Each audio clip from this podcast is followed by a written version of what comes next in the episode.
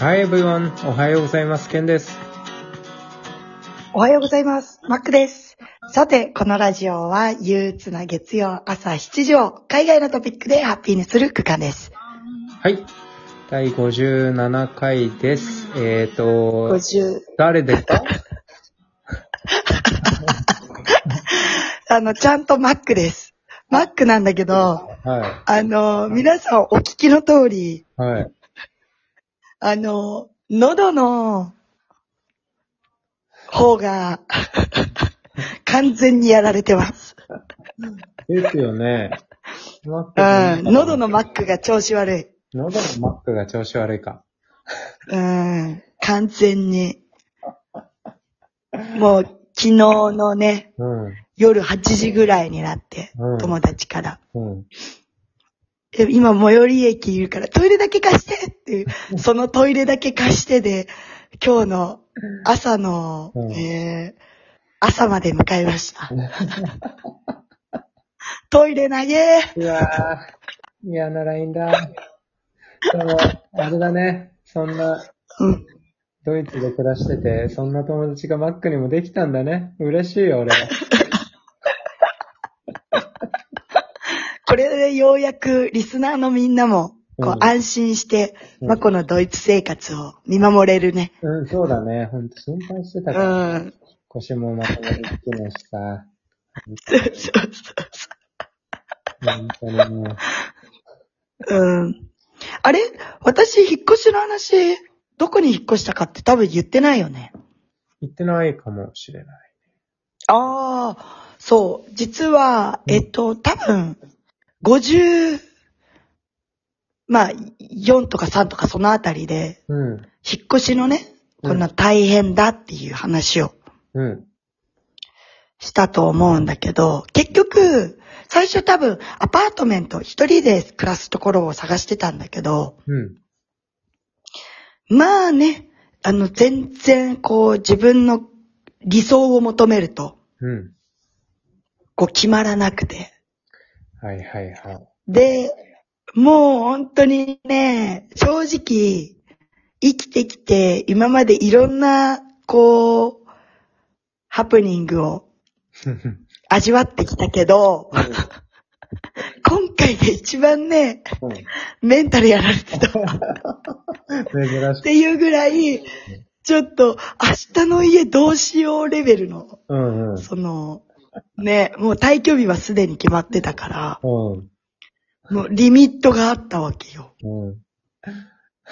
もうそれがもう大変で。で、多分滑り止めは決まってて、みたいなところは言ったと思うんだけど、はいはいはいはい。その滑り止めの場所も、うん。結局最後の最後で、うん。まあ、なんか、わからないけど、深く話すともう複雑でちょっとわからなくなっちゃうからあれなんだけど、うん。まあ、簡単に言うと、うん。え、何のことみたいな感じで、うん。こうなってしまい、要は、他にもけいいところを見つけようと思ってたけど、まあ最悪そこにね、確定してるところがあったから、そ滑り止めのところ行けると思ってたけど、う。うん。あの、引っ越す前々日ぐらいに、うん。あの、え、何のこと？みたいな感じで、ちょっと確認するからちょっと待ってって言われて、うん。えその電話の切り方は不安でしょうがないと思って。友達でもね、遊ぼうよ。で、あーちょっと確認する、いるね、は来ないもんね。そう。日本人の友達でさえ不安なのに、うん。あの、このね、時間に割とルーズなうん。ドイツとなると、うん。確認して折り返し電話かかけるから、あの、その切り方はマジで恐怖なわけよ。本当だよね。で、それで結局かかってこなくて、で、え、もう、あさってだよ。もうアパート引っ越すのって思いながら。で、何回もかけ直したんだけど、かけ直したら、うん。もう、音声メッセージで、うんえこの、あの、営業時間外です。営業時間内におかけ直しください。みたいなのが来て、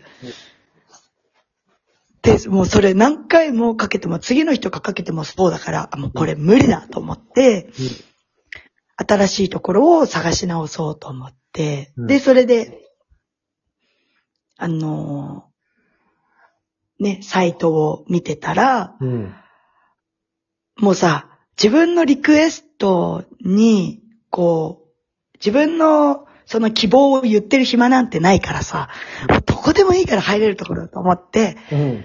探してて、で、それで、なんかシェアハウスとかも、あの、絞ってなかったからシェアハウスとかも出てきて、はいはいはないん。かその時にふと、あ、シェアハウスもちょっとありかも、みたいな。うん。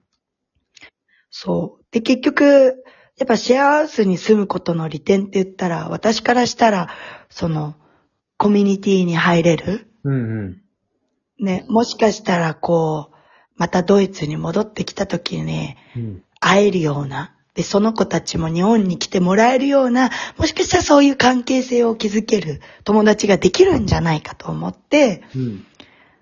ね、まあ、シェアハウスってやっぱ日本人からしたらさ、海外の、日本人ってちゃんとしっかりしてるから、うん。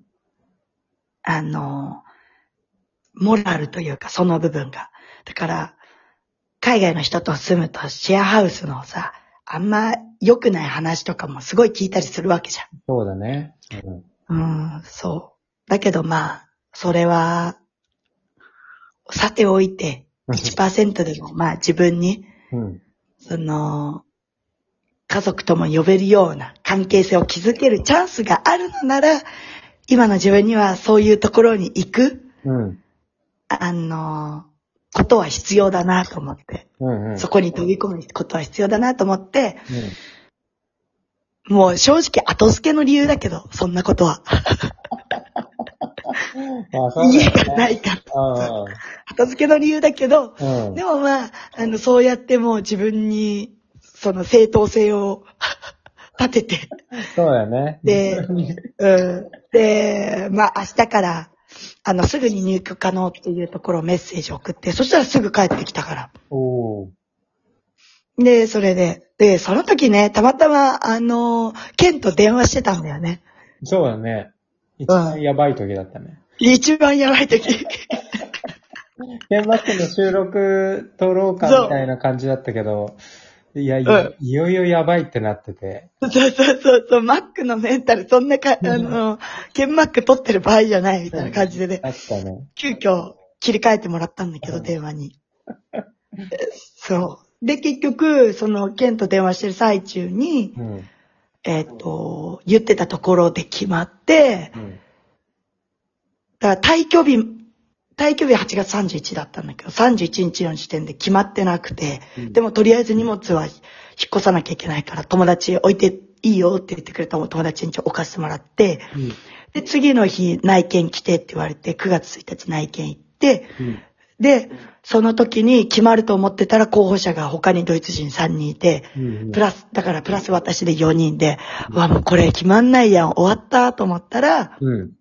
あの次の日ね、昼ぐらいに連絡かかってきて、まこいいよ、みたいな感じで言ってくれて、それで、今のところに決まっただっていう。もうこれでもね、だいぶはしょってるのよ。壮絶なストーリーを。そうだね。なんか、結構、なんだろう、すごい根本的な、なんだろうな、その、あ、そうなんだっていうので言うとさ、そのドイツってあんまり仲介がないんだよね。あ、そうそうそうそう。ね本当にもう、ダイレクトでオーナーとうん、こう契約っていう感じだから、うん。だから、そう、だからこそ、うん。そうそうそうそう。なんか、メッセージとかも送って返してこない。なんかちょっと、あの、曖昧なオーナーとかもいたりするし、うん。まあ、かえってオーナー自身も、うんその、何？住みたいって言ってる人、本当に住みたいと思ってる人のメッセージもあれば、うん。こうもうランダムにバーッと送っちゃってる、その入居希望者とかもいるから、うんそのシビアに見分ける人たちもいるし、うん。みたいな。ねえ。やっぱそこはね。うん。だって滑り止めとかあったら普通ね、日本だったら、まあ、うん。なくなりはしないもんね。なくなりはしな、絶対。本当にね。結構なんか聞いてると、そのやりとりがめんどくさそうだなと思って、ドイツで。もちろんあるんだ、あることはあるんだよね、不動産屋の仲介みたいなの。あ、そうそうそう、あることは全然ある。うん。でもやっぱあれか、そのうん。安くなってたりとか、すんのかな。そうそうそうそう。圧倒的少数だよね、あるところは。で、かつ、そうか。例えば、デュッセルドルフなんかは、やっぱ日本人多いから、うん日本の、要はピタットハウスとか、うん。ハーツとか、うん。結構その、日本の企業で、うん。日本人向けの不動産とかが、もう日本、デュッセルドルフにあったりして、仲介してもらえるんだけど、うん。家賃の、その、かける2うん。分を仲介手数料でもらうとかだから、例えば、どれくらいだ？ろう、相場800とか700ユーロのところうんに住むってなると、まずその月分で700ユーロ、プラスデポジットで、うんえっと、3ヶ月分だから、まあ、2100ユーロ、プラス仲介手数料で1400ユーロとかだから、うん。その引っ越しだけで、一月だけで、うん。ね、5000、6000ユーロ、うん。60万ぐらい飛んでいくわけよ。そうだね。まあ、そろそろ時間だ。あ、ごめんなさい。じゃあ、ちょっと今回はここの辺で、うん。続きをまた次回エンディング入ります。はい、お願いします。